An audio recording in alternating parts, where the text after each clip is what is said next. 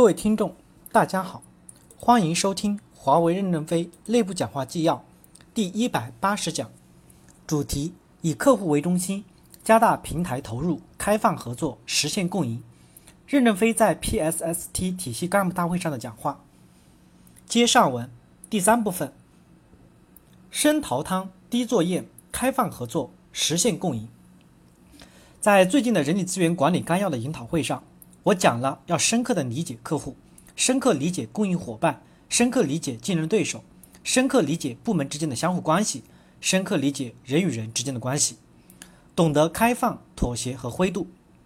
我认为，任何强者都是在均衡中产生的。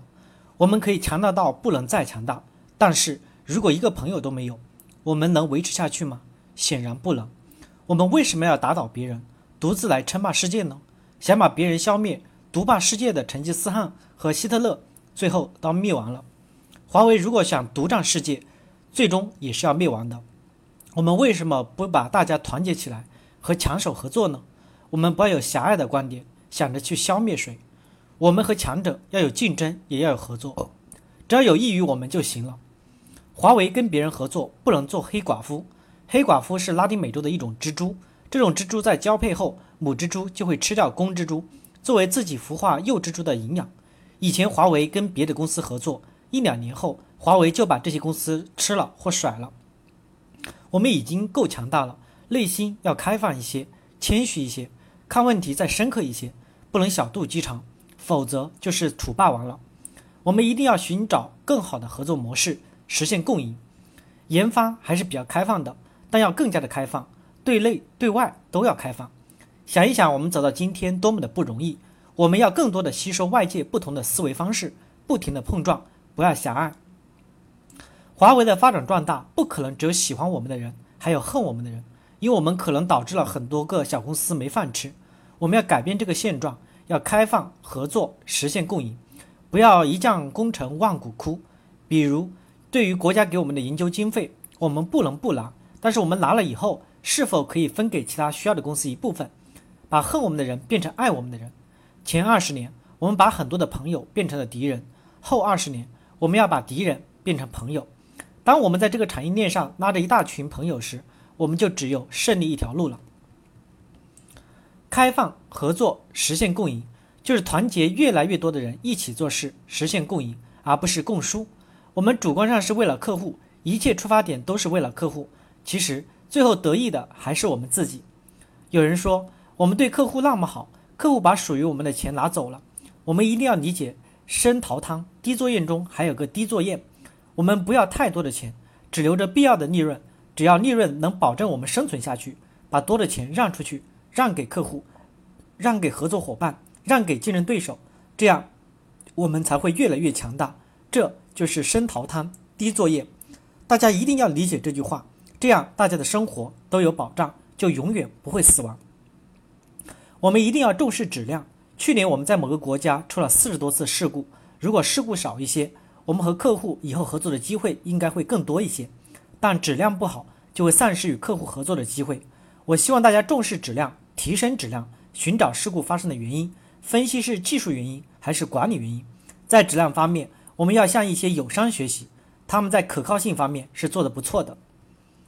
第四部分，做好具体的本职工作，为客户提供优质服务，就是艰苦奋斗，坚持以结果导向考核评价员工。研发人员的艰苦奋斗，就是把本职工作做好，踏踏实实的做好工作，为客户提供优质服务，满足客户的需求，就是艰苦奋斗。艰苦奋斗不一定要去上甘岭，上甘岭最大的困难不就是没水喝吗？如果研发非要去上甘岭，那你就在办公室里面逼着自己一两天不喝水，不也就是上甘岭了吗？因此，研发的艰苦奋斗不是说非要去艰苦地区才算上岗岭，而是踏踏实实的做好本职工作，强调思想上的艰苦奋斗。我希望你们不断的提升工作质量，更多的从全局出发去考虑产品的可销售性、可安装性、可维护性等等。我们在很多方面有很大的进步，但我们在系统性和管理上还需要再提高。我们要不断的思考，能改进吗？还能再改进吗？这就是艰苦奋斗。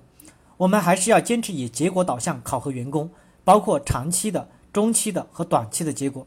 我们不要跑偏，不能凭考试涨工资，不能凭技能涨工资，而要看结果、看贡献。我觉得考试不能多，不能让员工把精力聚焦在考试上，而是聚焦在多做贡献上。如果聚焦于考试，那就会有一些人占便宜，有些人一次性把事做得很好，但考试考不好，会不会是打击？我想很多的考试考你们的主管，你们可能很多不及格。考试好就能当干部吗？我不会选一个只是考试好的人当干部。我们在干部评价体系上强调贡献，用贡献来衡量绩效。对员工的评价看贡献，而不是看加班加点。有些干部加班多少来评价人，以加班多少来评价。来评价劳动态度，我认为这样的评价有问题。有些人很快把活干完，质量还很高，贡献也很大，但就是不加班，这说明他可能是一个潜力很大的人，可以给他换一个岗位，多一些事儿，看是否可以提拔一下，发挥更大的价值。我们不能形式主义，因为我们食堂每天九点可以领宵夜，因此有些员工开玩笑的说，晚上老板请我吃饭，有人就奇怪，老板怎么会请你吃饭？员工就说，不管我是否真的加班。只要熬到九点，就有七块钱的宵夜了，难道不是老板请客吗？因此，我们不要太多形式主义的东西，要减轻员工的负担，让员工有更多的时间聚焦工作，要减少会议，减少考核。会议多是因为主管自己不知道怎么办，心中无主意。我认为，主管要想清楚了再去做，谋定而后动，要做到心中有数。当你没有数的时候，可以与上级主管沟通。考核不要看亮点，找亮点的过程其实就是对程序的破坏。干部要少一些私心，无私就是最大的自私。干部一定要多肯定周边部门的贡献，多肯定下属的贡献，这种奉献是会得到回报的。当你做总结的时候，肯定了周边部门做得很好，肯定了下属做得很好，而没你什么事儿，是不是没出路了？不，那就只剩下一条路，只能升官了。你对大家好，实际上你是最大的自私者，你的奉献是会得到回报的。作为干部，不要跟部下、跟周边部门争风吃醋。在工作中不服输，我是赞成的，但在评价时不要不服输。毛主席曾经对留苏学生说：“世界是你们的，也是我们的，但归根结底还是你们的。你们年轻人朝气蓬勃，正在兴旺时期，好像早晨八九点钟的太阳，希望寄托在你们身上。你们还很年轻，知识结构也比较好，你们也赶上了一个好时代。华为的平台和条件多好，你们有很多机会，即使到了六十岁后。”你们也还有很多价值可以发挥，还有很多故事可以给你们的子孙讲。时代给了你们一个极好的机会，希望你们不辜负时代的期望，希望你们勇敢的挑起重担。感谢大家的收听。